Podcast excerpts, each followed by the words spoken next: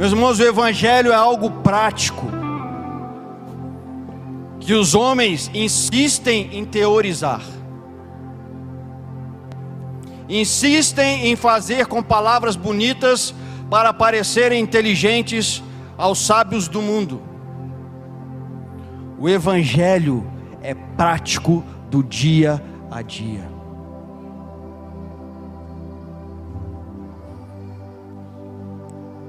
Muitos dizem que o militar é alguém disciplinado, mas você já parou para pensar como ele aprendeu a ser disciplinado? Ele aprendeu a ser disciplinado no dia a dia dentro do quartel, a fazer o que tem que ser feito na hora que deve ser feito, mesmo sem ter vontade de fazer, porque é necessário que seja feito. É assim que ele aprende a disciplina no dia a dia. Quando o Senhor nos fala de coragem e fé, você acha que ele vai nos deixar acomodados em zona de conforto? Ou ele vai nos levar a situações que vão exigir que a nossa coragem e a nossa fé cresçam? Porque ter coragem e fé na zona de conforto é fácil, mas são os tempos difíceis que nos fazem desenvolver essa coragem e essa fé no Senhor. E ambos, coragem e fé, são dados por Deus. Nós temos exemplo disso na palavra e nós vamos passar por alguns versículos. Fé é um dom de Deus que você pode pedir e ele vai aumentar. Se você não tem coragem, peça a Deus e ele te dará coragem. Sabe, meus irmãos, coragem para viver o Evangelho é andar sob uma palavra de Deus, mesmo quando os seus olhos naturais não enxergam. Eu tenho vivendo com meu filho e eu pessoalmente tempos de mudança em questão profissional. E essa semana nós estávamos exatamente conversando sobre o medo. Medo das mudanças. E eu falava sobre ele, com ele. Cara, medo não é pecado sentir mas a coragem que vem de Deus não nos para, nos faz avançar, mesmo sem ver, porque nós caminhamos debaixo de uma palavra que Deus nos deu. Existe um ditado que diz que mar calmo nunca fez bom marinheiro. Parece que eu estou fazendo um, um, contraponto, né? estou falando de coragem e fé, e eu só estou trazendo boas notícias, que você vai ter que enfrentar situações onde vão ter coragem e fé. Mas isso é bom, porque isso é que faz nós experimentarmos a vida de Cristo que nós portamos numa profundidade que nós ainda não conhecemos.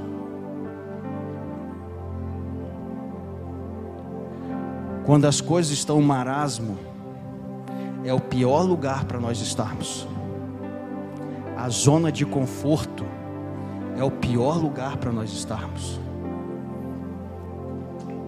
Porque Deus quer nos avançar, quer nos fazer crescer. Ele quer, como um pai, se revelar cada vez mais a nós. Então Ele nos leva a viver situações do dia a dia que vão exigir de nós coragem e fé. Mude. Essa eu aprendi na TV Rica com pregadores que ficarão na história, viu, meus irmãos? Aproveita na TV Rica. Quem não assiste, assista. Esse eu adoro esse programa. Pregadores que ficaram na história. Mude diz o seguinte: Homens que movem o mundo são os homens que não se deixam mover pelo mundo. Quem é você? Quem sou eu? Um homem que move o mundo com coragem e fé, daquele que nos enviou e nos habilitou a edificar? Ou somos aqueles que nos deixamos ser movidos pelo mundo? Fomos chamados a habilita e habilitados a edificar. Edificação sempre será algo que nos tirará da zona de conforto. Seja quando falamos de construção de um prédio, de uma casa, ou quando falamos de edificar vidas. Edificar vidas nada mais é que conduzi-las à virtude e aperfeiçoamento através do exemplo e da palavra. Conduzir pessoas sempre exigirá de nós coragem e fé. Se você é pai, se você é mãe, avô, avó, sabe exatamente o que eu quero dizer quando coragem e fé são muitas das vezes necessárias para conduzirmos os nossos filhos e netos na direção que Deus quer, na direção dos planos de Deus para a vida dos nossos filhos, não dos nossos, não dos nossos sonhos, porque nossos filhos não são depósito dos nossos sonhos frustrados. Os nossos filhos foram separados desde o ventre, como Deus fala com o profeta Jeremias. Antes de eu ser formado, o Senhor me separou. Assim são os nossos filhos. Antes de ser formado no ventre das nossas esposas, o Senhor os separou para viver a vida que Ele tem para os nossos filhos. O Senhor te separou no ventre da sua mãe para que você viva a vida que Ele tem para você. E viver essa vida vai exigir de nós coragem e fé.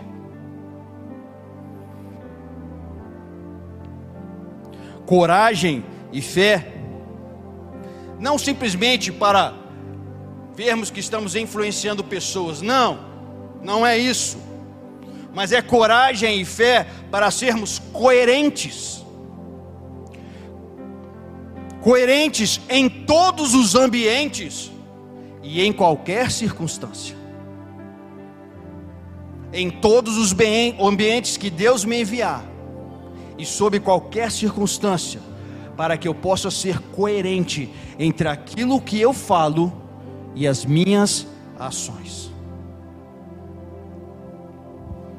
O mundo que vivemos hoje tem assistido às incoerências entre o que se fala e o que se faz todos os dias e tem se tornado quase algo natural. Irmãos, sermos incoerentes entre o que nós acreditamos e aquilo que nós fazemos, tem algo, uma palavra que define muito bem isso: é hipocrisia. E se tem algo que Jesus combateu, era a hipocrisia. E se quisermos viver uma coerência, coragem e fé dadas por Deus, serão necessárias. Muitas das vezes, a gente pensa em que sermos coerentes é apenas no ambiente da igreja. Não porque a maior parte dos nossos dias e das nossas horas nós não passamos aqui no templo, apesar de ser um momento delicioso, maravilhoso, como é bom estarmos em família adorando ao Senhor. Mas a maior parte do tempo nós estamos no nosso trabalho, nas nossas casas, na faculdade, nas escolas. E é nesse ambiente que precisamos ser coerentes. Aqueles que já trabalham, deixa eu falar algo para você, que eu ouvi essa semana e achei muito interessante. A nossa profissão não pode ser um empecilho para o nosso ministério. A nossa profissão é uma ferramenta que Deus usa para burilar em nós as nossas qualidades, os nossos defeitos, os nossos talentos. E tem tanta gente tão envolvida no seu trabalho, que ele tem a seguinte desculpa para não se envolver na igreja: não tenho tempo. Alguém já ouviu falar isso? Não tenho tempo.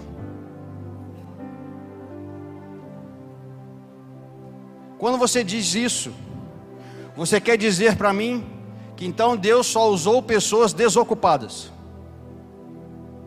Ache para mim alguém na Bíblia que o Senhor usou de maneira poderosa que estava em casa sem fazer nada, que estava literalmente chutando lata. Aí Deus falou assim: vou chamar esse cara que está chutando lata, está fazendo nada. Aí eu vou usar ele. Ele está com tempo, está sobrando. Foi assim? Não. Porque Deus não chama aqueles que não querem se envolver e se escondem atrás dos seus trabalhos, sem entender que o trabalho que Deus te deu é uma ferramenta para Deus te burilar e te fazer usar e te fazer pronunciar o seu evangelho com a sua vida através da coerência daquilo que você crê com aquilo que você faz, com coragem e fé. E muitas das vezes, quando você não se envolve no trabalho da igreja, se tornando um voluntário a edificar ou ajudar a edificar aquilo que o Senhor já vem feito, sabe quem perde? O próprio corpo de Cristo. Porque aquilo que o Senhor tem feito na sua vida, no seu trabalho, te burilando, te aperfeiçoando, te amadurecendo no seu trabalho, não é para o seu trabalho, mas é para que o corpo de Cristo seja edificado. Então pare de se esconder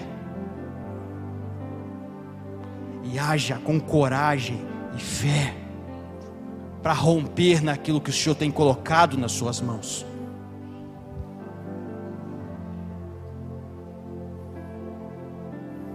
Sabe, essa manhã eu quero fala sobre dois homens muito importantes no Novo Testamento: Pedrão e Paulo. Pedrão. Pedrão é uma figura emblemática no Novo Testamento. Pedro era um pescador. E Jesus chega para ele e fala assim: ó, esquece esse negócio de pesca. Foi isso que falou para ele? Não. Jesus falou para ele: vencer pescador de quê? Homens. Entendeu como Deus não joga a sua profissão fora? Sabe por quê? Porque a nossa vida é integral. Não existe o você aqui dentro durante as horas do culto e o você no estacionamento e o você no seu trabalho. Existe um só você integrado e que carrega a natureza de Cristo aonde você vai. E é por isso que Jesus fala para Pedro: Pedro, vem ser pescador de homens. Quem era Pedro? Pedro era um homem sanguíneo com muitas qualidades, comunicativo. Oh, valeu, meu amor.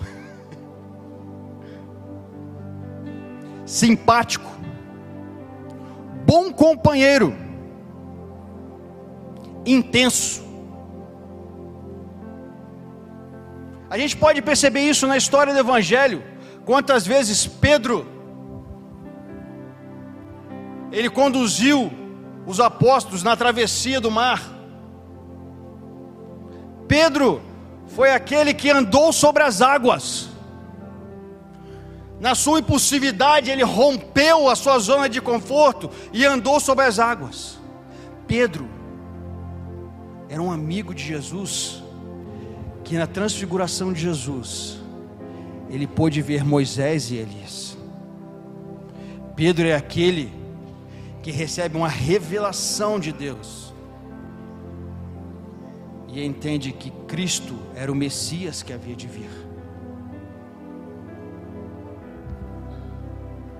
Pedro, um homem intenso, mas um bom companheiro, que mesmo quando ele decide voltar a pescar, por ter negado Jesus três vezes, nem sozinho ele consegue ir.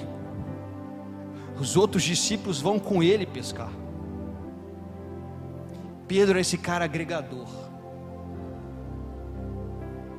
Mas também era um cara volúvel, impulsivo e medroso.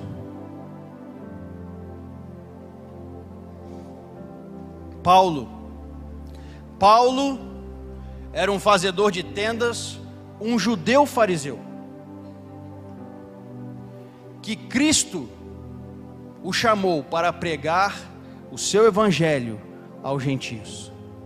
Paulo era um colérico, tinha força de vontade, era um homem dinâmico, prático, eficiente. Basta vermos as cartas das diversas igrejas na quais Paulo teve a oportunidade de fazer nascer numa cidade, de fundar nas diversas cidades por onde ele passou. Mas Paulo também tinha defeitos, era um homem impaciente. Haja visto que em determinado momento ele briga com Barnabé porque não quer que Marcos vá com ele. E essa briga é tão intensa que Barnabé e Paulo, que até então andavam juntos, se separam. Paulo era um homem vaidoso, insensível muitas das vezes.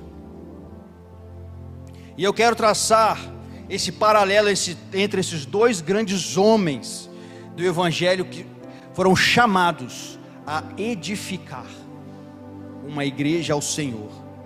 Um chamado a edificar a igreja no meio dos judeus, o outro, uma igreja no meio dos gentios.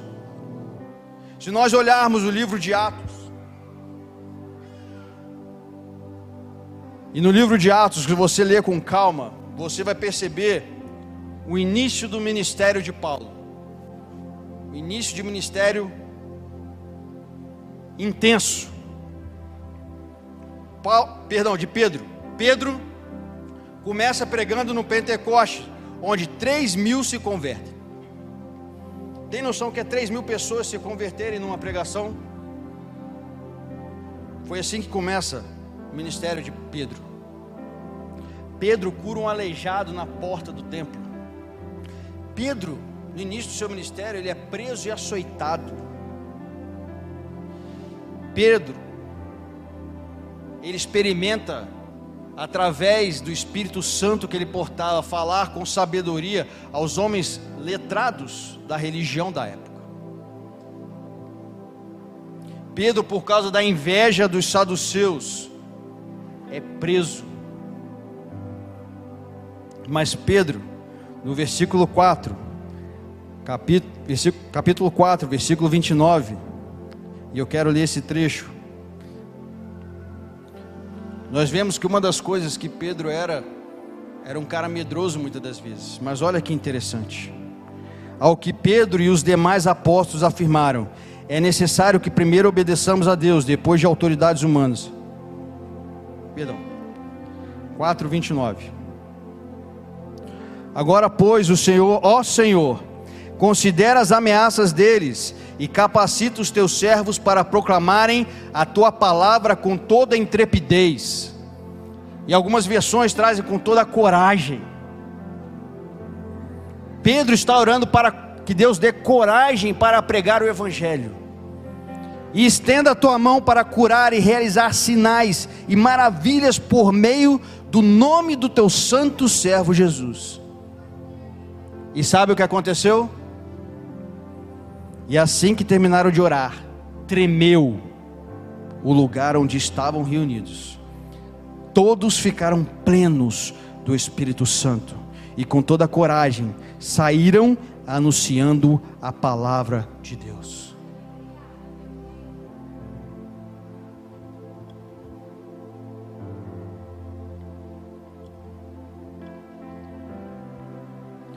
Meu irmão, se lhe falta coragem para viver o evangelho coerente sob qualquer situações, veja o exemplo de Pedro. Ele pediu coragem ao Senhor. E o Senhor os deu coragem, plenitude do Espírito Santo, intrepidez para viver aquilo que eles criam. E Paulo, como é que era o Paulo antes da sua conversão? A primeira vez que Paulo aparece é em Atos 8, onde diz assim: que Paulo aprovou o assassinato de Estevão. E olha o que Paulo fala sobre ele.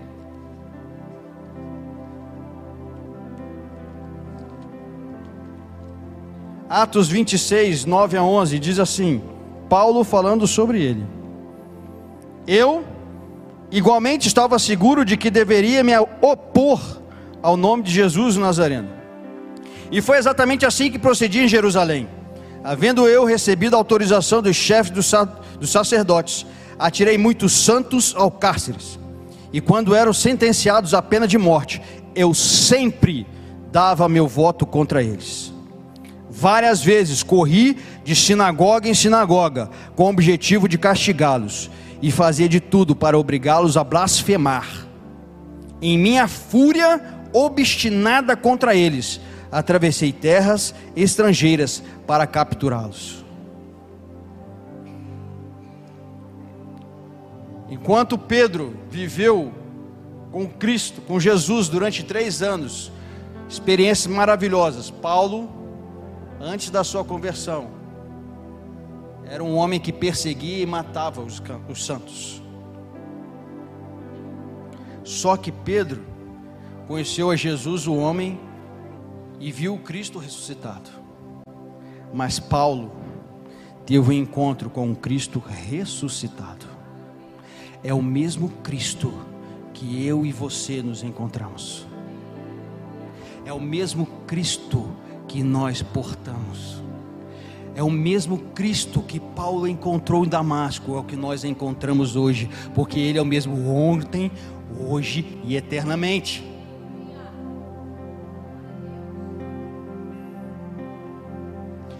Sabe, o Evangelho trouxe a Pedro uma ascensão entre os homens. Pedro se tornou uma referência, uma posição de destaque. Paulo, por causa do Evangelho, perdeu o prestígio entre as autoridades religiosas, entre os fariseus da sua época.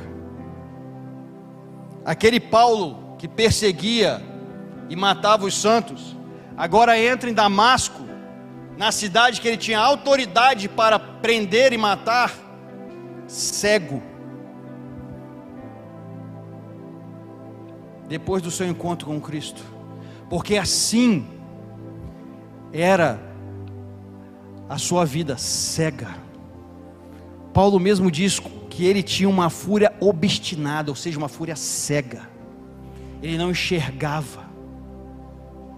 Então, quando ele encontra com Cristo, o seu verdadeiro eu é revelado por Cristo, a sua cegueira. E é assim quando nós encontramos com o nosso Senhor. Ele nos revela quem nós somos e aquilo que está errado em nós, não para nos julgar, não para nos condenar. Sabe por quê?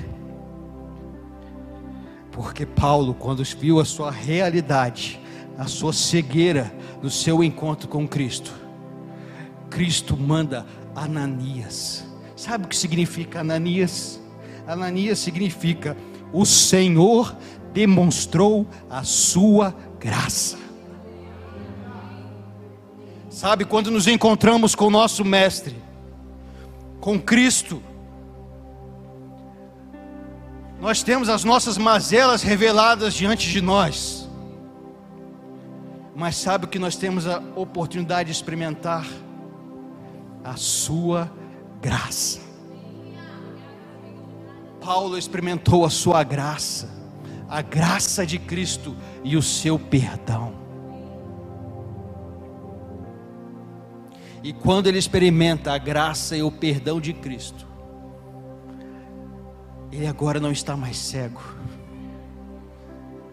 mas ele conhece o verdadeiro Cristo que ele ainda não tinha encontrado.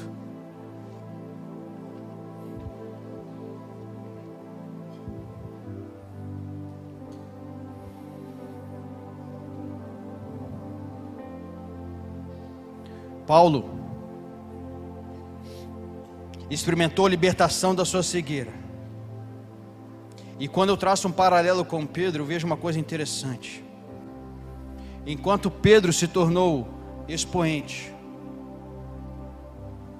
Deus escondeu Paulo. Aquele homem que era uma autoridade diante dos fariseus, que recebia uma autoridade dos líderes de perseguir e matar os crentes, quando ele encontra Cristo e ele tem revelado a sua podridão, a sua cegueira, mas ele experimenta da graça e do perdão de Jesus. Esse homem agora começa a falar do Evangelho, mas então ele volta para Jerusalém. E sabe o que acontece lá? Nem a igreja confiou nele. O homem que tinha autoridade pelos em frente aos líderes fariseus, não achou confiança no meio da igreja. Foi necessário Barnabé testemunhar a seu favor. E quando quiseram matar Paulo, ele foi enviado a Tarso e lá ele ficou durante aproximadamente 14 anos. Sabe o que? Sendo fundamentado pelo Senhor. Meus irmãos, numa edificação, existe uma parte da edificação que é a fundação, que é uma parte cara. Quem já construiu? Sabe o que eu estou falando? É uma parte cara, é uma parte que demanda tempo, é uma parte que ninguém vê. Você já entrou na casa de alguém? Deixa eu ver a fundação da sua casa. Você já recebeu alguém na sua casa e falou assim: vem cá que eu quero te mostrar a fundação? Alguém já fez isso? Não. Mas se uma fundação não for bem feita, tudo o que for edificado sobre ela irá ruir mais cedo ou mais tarde. A fundação é algo que acontece no escondido. A fundação é algo que Deus faz dentro de nós. Quando Deus nos para, quando Deus nos tira do meio da multidão, quando Deus nos coloca num canto, e a gente não entende, calma, o Senhor está edificando em você, o Senhor está te fundamentando, tenha paciência tenha calma, confie. Muitas das vezes é mais, você precisa de mais coragem e fé para ser fundamentado do que estar na ativação. Porque estar fundamentado, muitas das vezes, nem nós mesmos conseguimos perceber o avanço da fundação. Só que ela precisa ser bem feita pelo Senhor nas nossas vidas. Durante anos, essa casa foi fundamentada, escondida. Eu me lembro sempre quando o apóstolo ele fala que nos primeiros sete anos da casa, o Senhor disse: Vocês não vão pregar em lugar nenhum, somente aqui. Sabe o que é isso? Fundação o Senhor estava colocando os fundamentos. E sabe o que eu vejo hoje? Eu vejo hoje nessa casa que o Senhor fundamentou e agora habilitou a edificar aquilo que os homens verão, porque está edificado sobre um fundamento sólido que é Cristo e que foi construído ao longo de anos, com homens que mantiveram a coragem, a fé e a coerência em Deus durante a fase da fundação. Nesse púlpito, muito já foi dito sobre as nações. O próprio apóstolo Cristiano já comentou sobre isso esse ano. Eu já vi nesse púlpito, desde que eu cheguei aqui nessa casa, homens de língua espanhola, homens de língua inglesa. No término da escola de profeta, dois anos atrás, foi dito sobre o idioma russo. Hoje, temos sonho de Deus em japonês e em francês.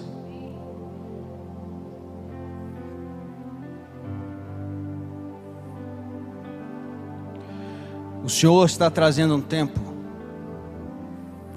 de edificar o que os homens verão pelo amor do nome de Cristo.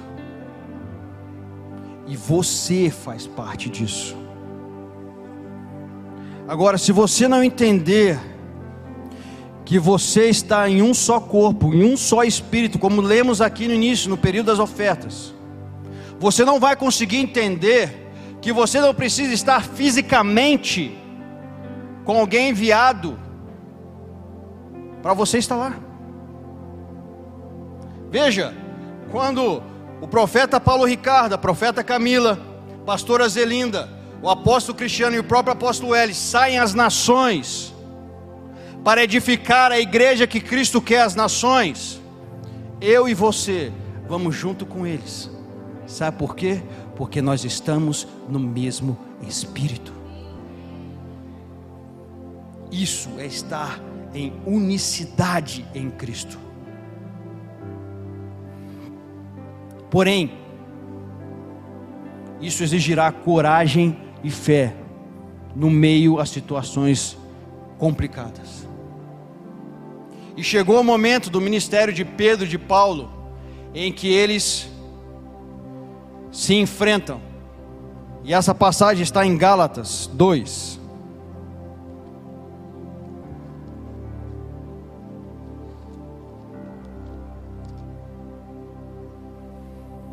Gálatas 2, a partir do versículo 11, diz assim: Quando, porém, Pedro chegou a Antioquia, eu o enfrentei face a face, por causa da sua atitude reprovável porque antes de chegar alguns da parte de Tiago, ele fazia suas refeições na companhia dos gentios. Todavia, quando eles chegaram, Pedro foi se afastando até se apartar dos incircuncisos, apenas por temor, por medo. Aos que defendiam a circuncisão. E os outros judeus, de igual modo, se uniram a ele nessa atitude hipócrita. De modo que até mesmo Barnabé se deixou influenciar. Contudo, assim que percebi que não estavam se portando de acordo com a verdade do Evangelho, repreendi a Pedro diante de todos se tu, sendo judeu, vive como gentios e não conforme a tradição judaica, por que obrigas os gentios a viverem como judeus? Ora, Pedro chegou em Antioquia e estava desfrutando da liberdade de comunhão com seus irmãos. Mas quando chegaram os homens que defendiam algo que Cristo não ensinou. Perceba, os homens que chegaram defendiam algo que não era o que Cristo tinha ensinado. E eram homens que Pedro já tinha enfrentado numa outra circunstância em Jerusalém, porque eram homens que obrigavam os gentios a se circuncidarem, a ficar presos à lei, algo que Cristo já tinha nos libertado, já tem nos libertado da lei. Mas Pedro, agora, fica com medo, porque ele está não mais em Jerusalém na sua casa, ele já está num ambiente que não é o dele, porque ele está em Antioquia. E a oposição vem. E ele tem medo. Medo da oposição. Sabe, muitas das vezes Deus vai nos levar a circunstâncias, situações que não são familiares a nós. Vai nos levar a lugares onde não são familiares a nós. Mas nestes lugares, para ficar mais legal, Deus vai permitir que pessoas se levantem contra nós. E é nesse lugar que você precisa ter coragem e fé para permanecer firme e coerente com o evangelho que você prega e que você vive. Pedro teve medo. Talvez medo de perder o seu status, talvez medo de perder a referência que eles tinham se tornado para aqueles homens. Então, ele se torna incoerente. Quando muitas das vezes damos mais importância ao status, a, a, a, a posição social que Deus nos permitiu chegar, e a gente se vislumbra com isso, se ilude com isso, chega um momento em que a gente se torna incoerente porque a gente começa a querer agradar as pessoas mais do que a Deus.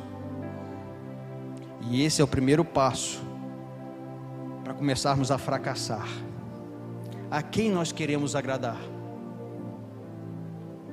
O medo de Pedro roubou-lhe a comunhão. O medo nos rouba a comunhão. Saímos de uma pandemia onde muitos mesmo após estar tudo liberado, permaneceram com medo e deixaram de vir à igreja e estar em comunhão com os irmãos. O medo nos rouba a comunhão, o medo nos rouba viver o sobrenatural. O medo me impede de edificar e de ser coerente.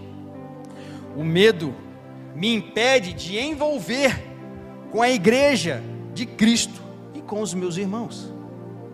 Quantas pessoas não querem se envolver por medo de se machucarem? Por medo de se decepcionarem? Por medo de fracassarem? Por medo de serem julgadas? Meu irmão, Deus não tem problema com nada disso. Não tem problema com os nossos erros, com os nossos fracassos, nem com os nossos acertos.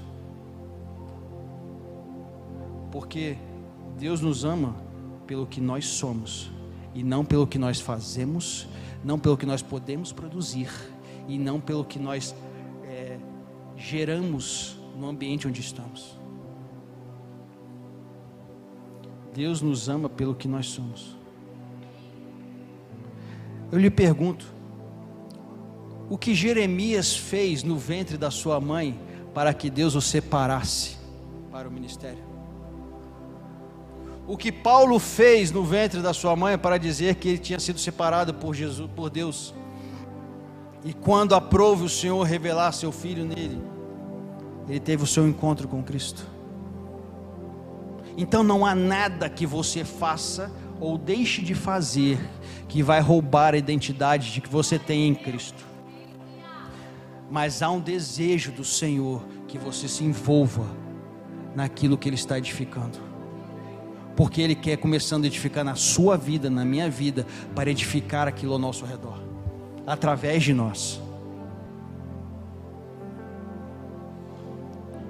E eu quero te dar uma boa notícia: o medo pode nos roubar muitas coisas, mas o amor vence o medo.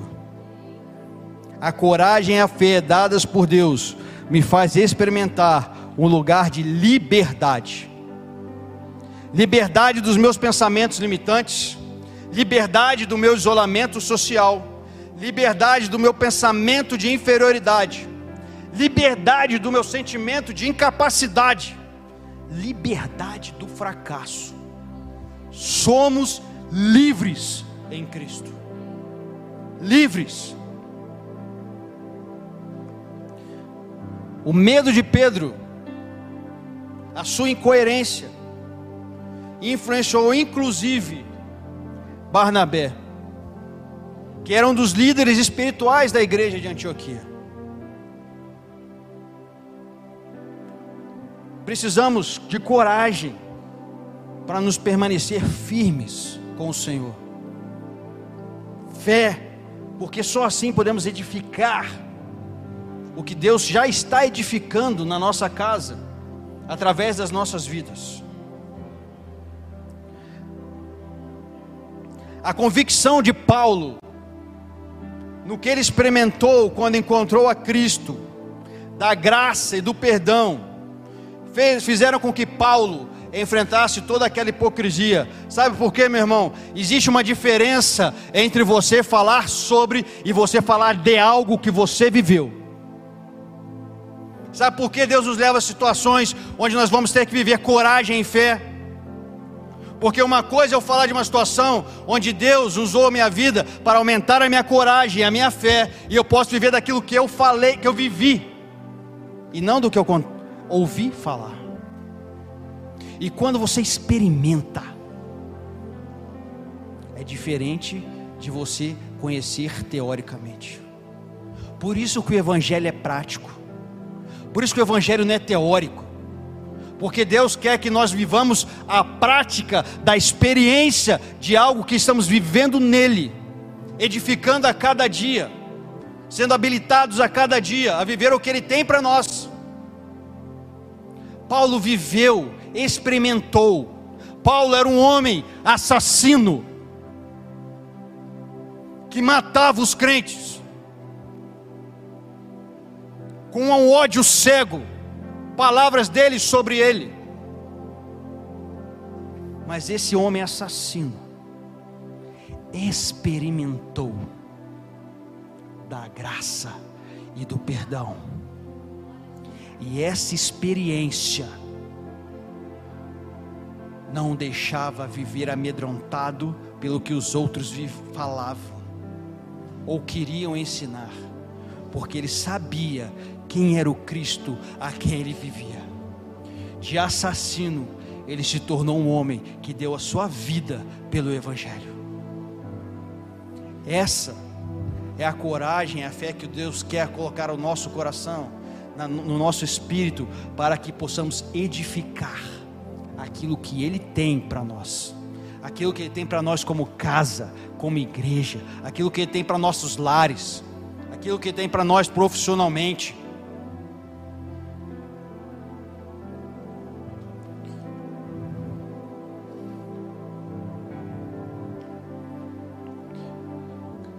Gálatas 2:20 diz: Paulo diz o seguinte: Fui crucificado, crucificado juntamente com Cristo.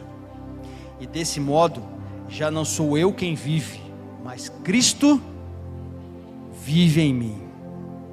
E essa nova vida que agora vivo no corpo, vivo-a exclusivamente pela fé, pela fé no Filho de Deus que me amou e se sacrificou por mim.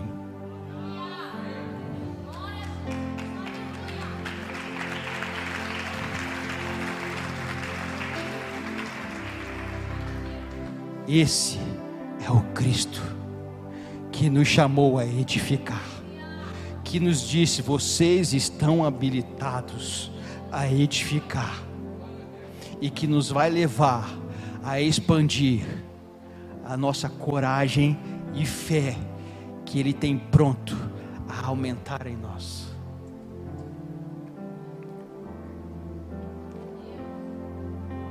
Filhos maduros conhecem o seu Pai e a cada dia permitem que o seu Pai expanda a sua coragem a sua fé para edificar porque, como disse a profeta Susana, os pensamentos dele são muito maiores do que os nossos. E ele tem uma obra a ser feita E Ele quer usar a sua igreja, quer usar a minha vida, quer usar a sua vida, aonde nós estamos. E eu não estou falando aqui do templo apenas, estou falando da sua casa, estou falando do seu trabalho, estou falando da sua escola, da sua faculdade, aonde Deus o levar.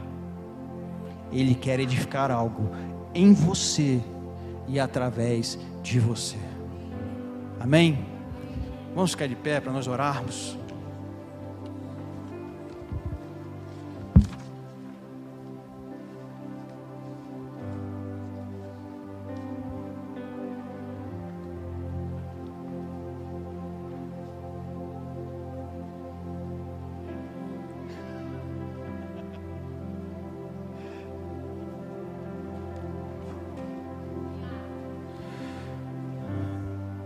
Meus irmãos, podem trazer a ceia para cá. Vamos orar ao Senhor. Deus, obrigado, Pai, por essa manhã maravilhosa. Por essa manhã onde o Senhor nos tira da nossa zona de conforto e nos leva a entender com maior profundidade que o Senhor nos vai fazer caminhar esse ano, edificando aquilo que o Senhor deseja, com coragem e fé vivendo o Senhor a cada dia, nos lugares aonde o Senhor nos levar, uma coerência do Evangelho entre aquilo que nós cremos e aquilo que nós fazemos. Senhor, o Senhor tem total liberdade para nos tirar da nossa zona de conforto, com força se for preciso, porque nós queremos viver algo muito mais profundo em Ti e queremos chegar ao final do ano dizendo: Este ano coragem e fé que eu comecei são pequenos perante aquilo que o Senhor produziu na minha vida ao longo de 2023. Senhor, obrigado por tudo que o Senhor tem feito em nós e através de nós. No nome de Jesus. Amém.